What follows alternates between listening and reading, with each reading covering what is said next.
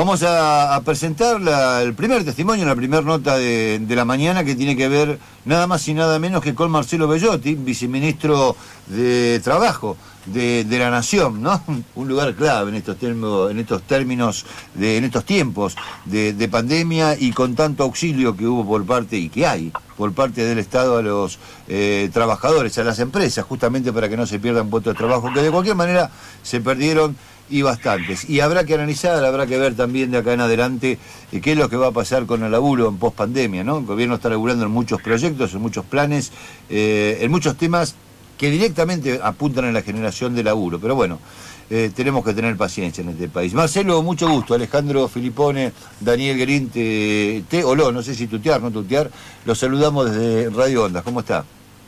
Hola, ¿qué tal? Por favor, primero tuteémonos, pero ¿qué tal Alejandro? ¿Cómo estás? Daniel, ¿cómo estás vos? Bueno, un gusto hablar con ustedes y un saludo a sus oyentes. Ahí está, eh, un gusto, un gusto también. Daniel, estabas por preguntar algo vos, em, arrancamos nomás. Sí, en realidad lo, primero es lo que llamamos viceministro, que es algo que no existe en el cronograma.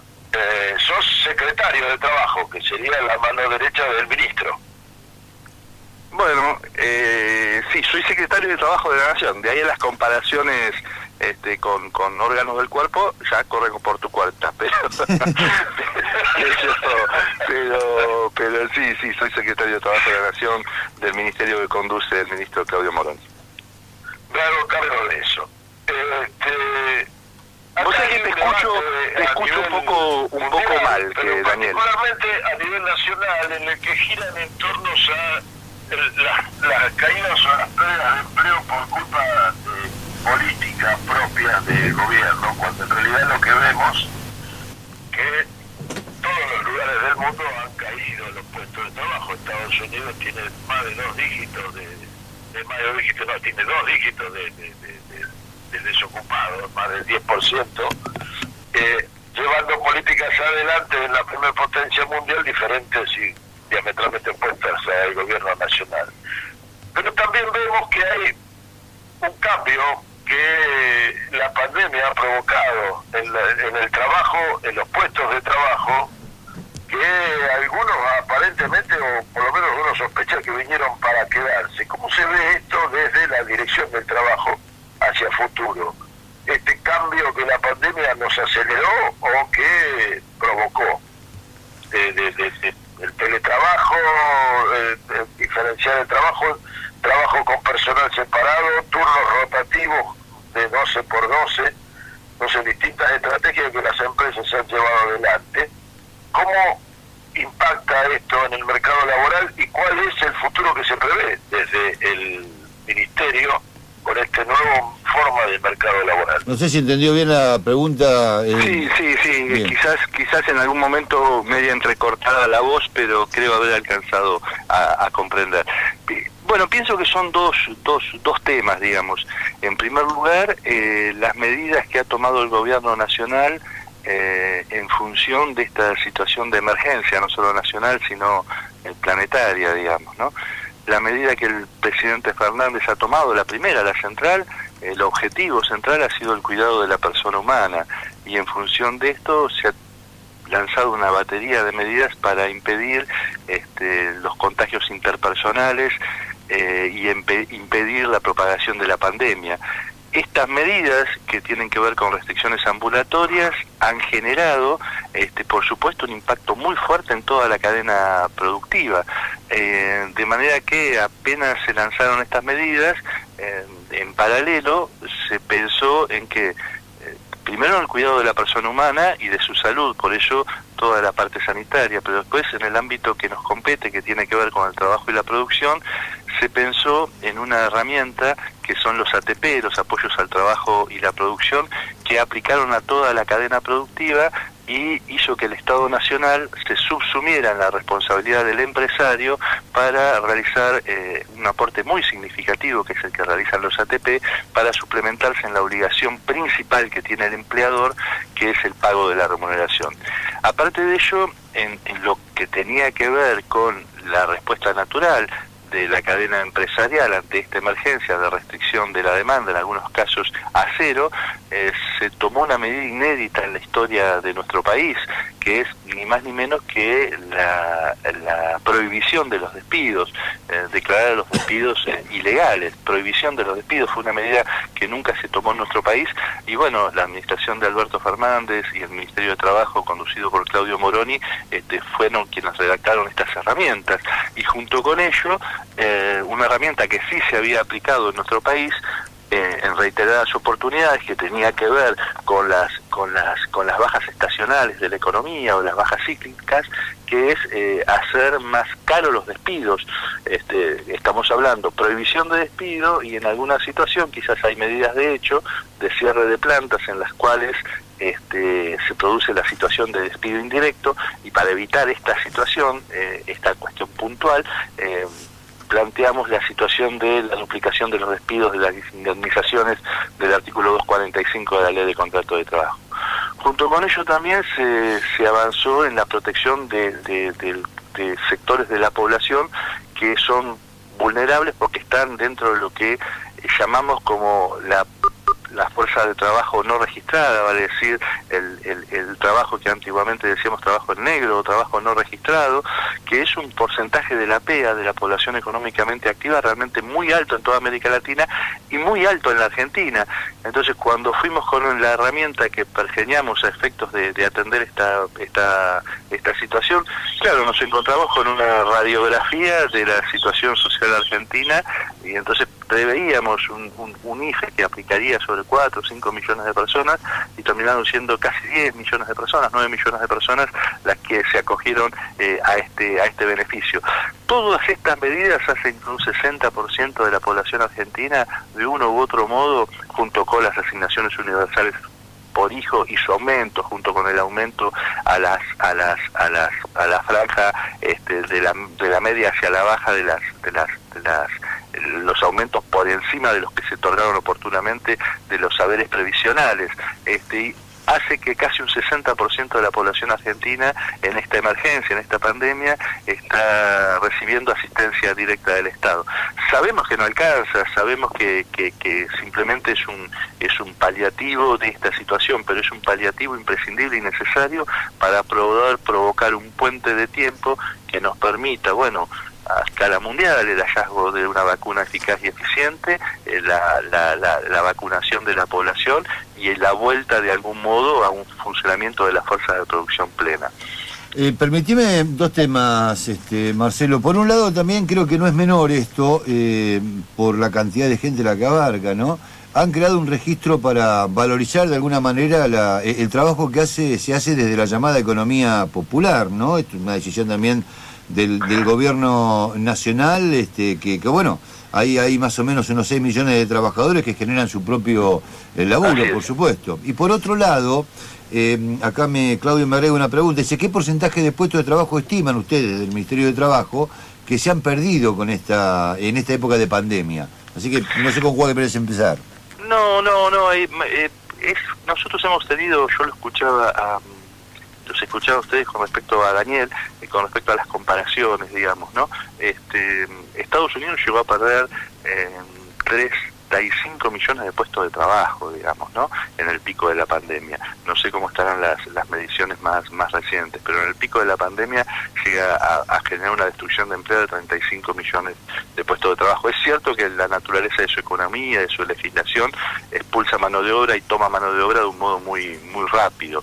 Este, en la Argentina, este, el, salto que vimos en el, en el desempleo ha sido eh, significativamente eh, menor eh, que aparte que es un trabajo que viene desarrollando la Secretaría de Empleo y la Secretaría de Seguridad Social, y en esto que vos también te estás señalando, que refiere a los registros de la economía popular y de la economía eh, de la economía social. Claro, porque aparte son laburantes que generan su propio laburo. Está, pueden estar buscando otro trabajo, pero ya tienen su propio trabajo generado por ellos mismos, ¿no? Son casi 6 millones o más de 6 millones de personas en este caso.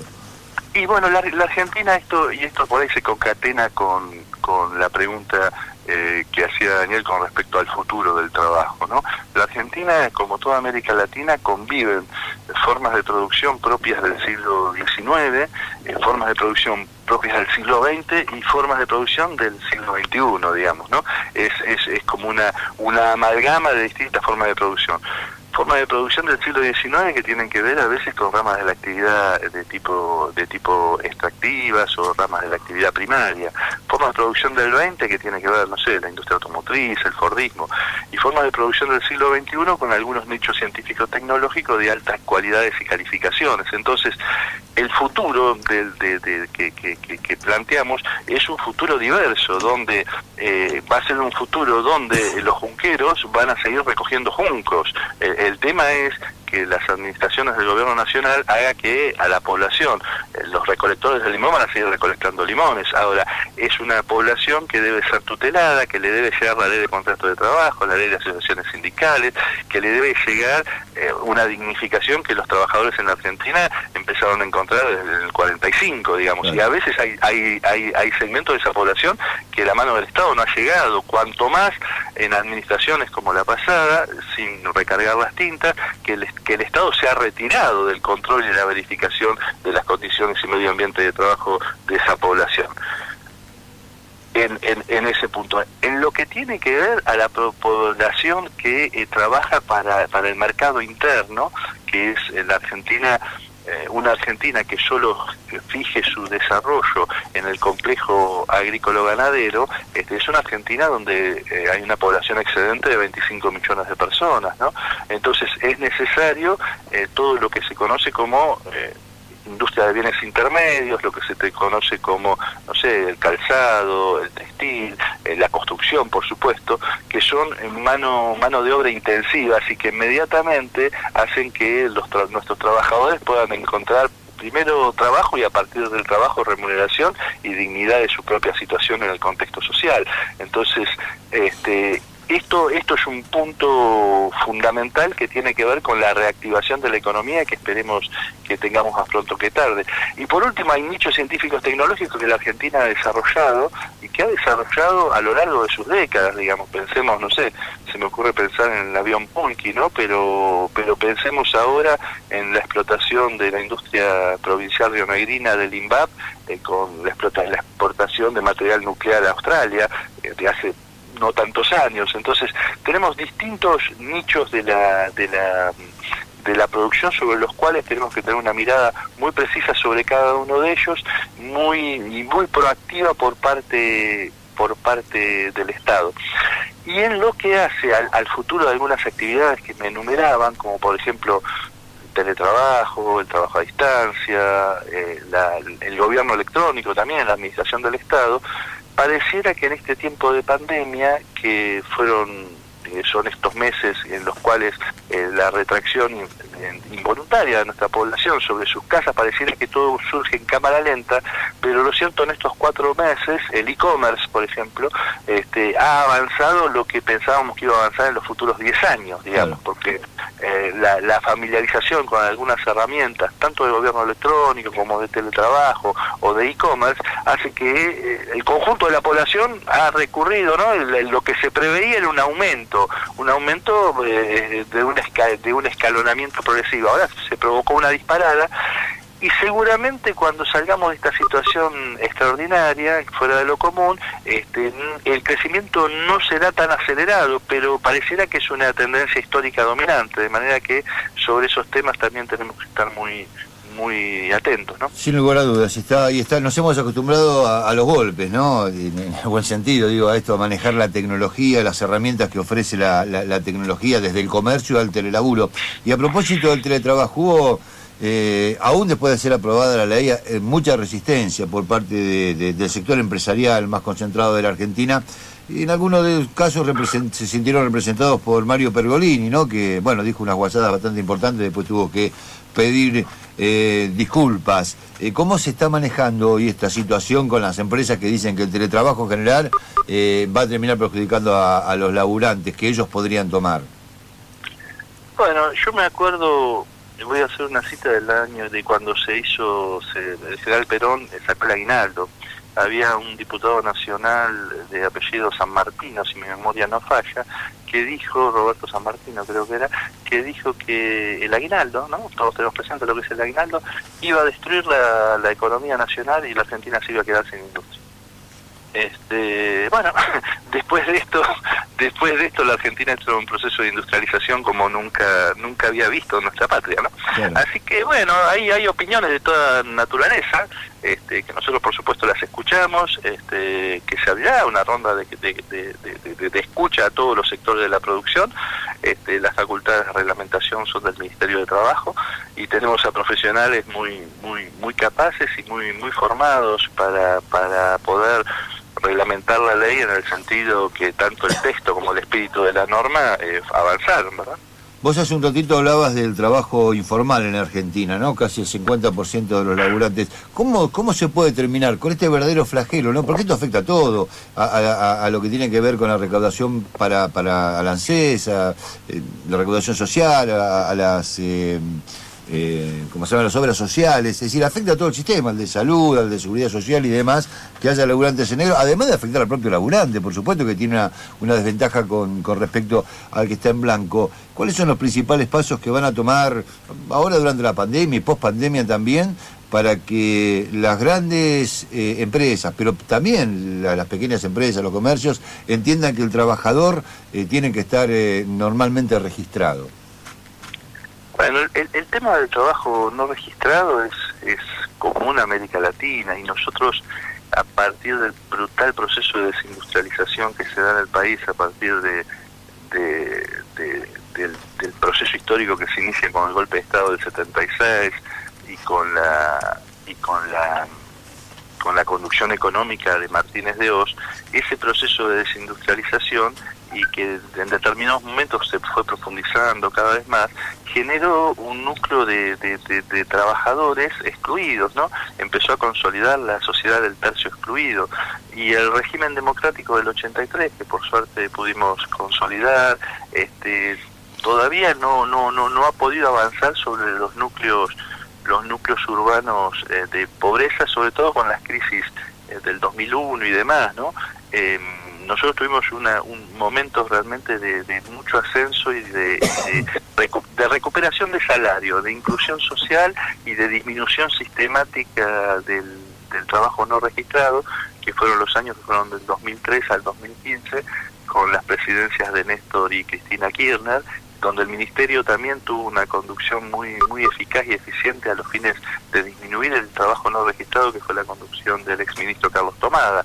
Este, ahora, eh, así todo, este, siempre ha sido muy difícil horadar la barrera del 30% de trabajo informal en la Argentina, ¿no? Ahora estamos casi expandiendo sobre la mitad, pero pero el, el tema este requiere requiere, aparte del tema de la fiscalización, aparte del tema de la concientización, aparte del tema de la persuasión, requiere de, de, de, reconvertir de algún modo la matriz económica de nuestro país a efectos de, lograr aquellas tasas de coeficiente de desempleo que llegamos a tener en el 74, que estaba alrededor del 3, el 4%, uh, uno de los últimos eh, estadísticas del año 1974, no sé si nos da el 2 3.8 o el 3.2, este, que es precisamente el coeficiente de rozamiento entre la persona que deja un trabajo y se encuentra trabajo de un modo casi inmediato a partir de que sale a buscarlo. Entonces sí, este, este, e, esta problemática, junto con la problemática de insertar este, todas las capacidades del Estado eh, que, que, aplica en, en la formación de los de los niños, de los jóvenes y que después van a ser nuestros nuestros trabajadores y nuestras trabajadoras, este, que, podamos orientar la su formación profesional en función de las industrias que tengamos. Esa sinergia, eh, eh, educación, eh, producción, es, es, es, un debe que la Argentina tiene y que pensamos que, que, que, una vez que podamos salir de esta, de esta emergencia permanente en la que estamos viviendo, este, podamos aplicar tanto recursos como políticas para, para, para, atacar el corazón de esta problemática, ¿verdad? Que no es fácil. No, en absoluto, pero lo van a tener que hacer para adentro también, eh, Marcelo, porque a ver, es conocido que el, Estado en general, el Estado nacional, los estados provinciales, los estados municipales, lamentablemente también tienen trabajadores no registrados, con algunos contratos que son muy precarizados. Eh, esto también le, resta las mismas cajas estatales, ¿no? Pero hacia adentro también está este problema, eh, que ya mm, no lleva cuatro años nada más, sino que viene con, mucho, con mucho más tiempo. Es algo que también hacia adentro me parece a mí, ¿no? Ustedes lo estarán viendo desde un punto de vista crítico para resolverlo. Bueno, hacia el interior del Estado, como bien lo decís vos, eh, la, diversidad entre el Estado nacional y los estados provinciales y municipales es muy grande, ¿no? Este, la diversidad, por supuesto, de su geografía, de las actividades productivas, de los rangos remunerativos. Entiendo que, están acreditados que siempre que, hemos estado en la gestión de, gobierno hemos hemos paulatinamente eh, ido tratando de sanear situaciones de inequidad hacia el interior del Estado, sea la incorporación de contratados a plantas transitorias, a plantas transitorias a permanentes, y así siguiendo. Eh, hay algunos tipos de contratación, sí, que se dan en, el Estado en términos genéricos, pero a veces en los municipales, en los provinciales, que por supuesto es una, es una rémora, no debe ser el Estado quien violenta quien violenta la misma normativa que promulga, ¿no? Sí, sí, es un tema a trabajar. Daniel, te dejo la última, vamos cerrando ya, supongo que... Sí, una, hay una tendencia eh, en las comparaciones laborales, una tendencia al, al, contrato por trabajos puntuales. Lo que vos decías de Estados Unidos, que tiene una eh, gran velocidad de pérdida de empleo y de recuperación de empleo por el formato de, contratación que, sostiene. ¿Hay algún mecanismo que pueda imaginarse de que haga una especie de mix en eso hacia el futuro? de que el monotributista sea trabajador o que, o no sé cómo plantearlo, o que el contrato se pueda incorporar a, la, los derechos laborales sin violentar los derechos laborales? Bueno, es, es, es, un gran tema que la, la, la, herramienta la herramienta del tripartismo, digamos, ¿no? Para llegar eh, a cualquier tipo de, de, modificación de norma, este, siempre tiene que contarse con la voluntad, en, en, nuestro diario, el movimiento organizado, el actor sindical, digamos, ¿no? Este, la Argentina tiene la herramienta de los convenios colectivos de trabajo, que los convenios colectivos de trabajo, por el artículo 14 bis de nuestra Constitución, tienen rango de ley, ¿eh? Este, tienen protección eh, constitucional este, y siempre la voluntad colectiva de los trabajadores expresada sindicalmente este, hacen que cualquier eh, cualquier modificación que uno pueda pensar o, transitar tiene que estar en el marco de la reforma de los convenios de los convenios colectivos de trabajo donde este, por supuesto el Estado va a estar presente para, para, para, para poner el ámbito y para, para ayudar a los actores sociales a encontrar nuevas formas de de relación atento a los nuevos desafíos, ¿verdad? Bien. Eh, realmente un gusto esta charla. Espero que no sea la última, Marcelo. Este, hay, muchos temas para, para, analizar este, y bueno, tenés una facilidad para explicarlo que es muy fácil también entenderlo para, para nuestros oyentes. Por ahora, obviamente, te agradecemos. Eh, y te seguiremos molestando en la medida que podamos este, algunos sábados para ir analizando algunos temas del laburo que tan tan fundamentales para la Argentina actual, para la que viene y para cada una de las regiones del país también, ¿no? Así que muchas gracias en serio, Johnny. No, gracias a ustedes, un fuerte abrazo, un fuerte abrazo, Daniel. Ahí te está escuchando. Fuerte abrazo, Marcelo, muchas gracias.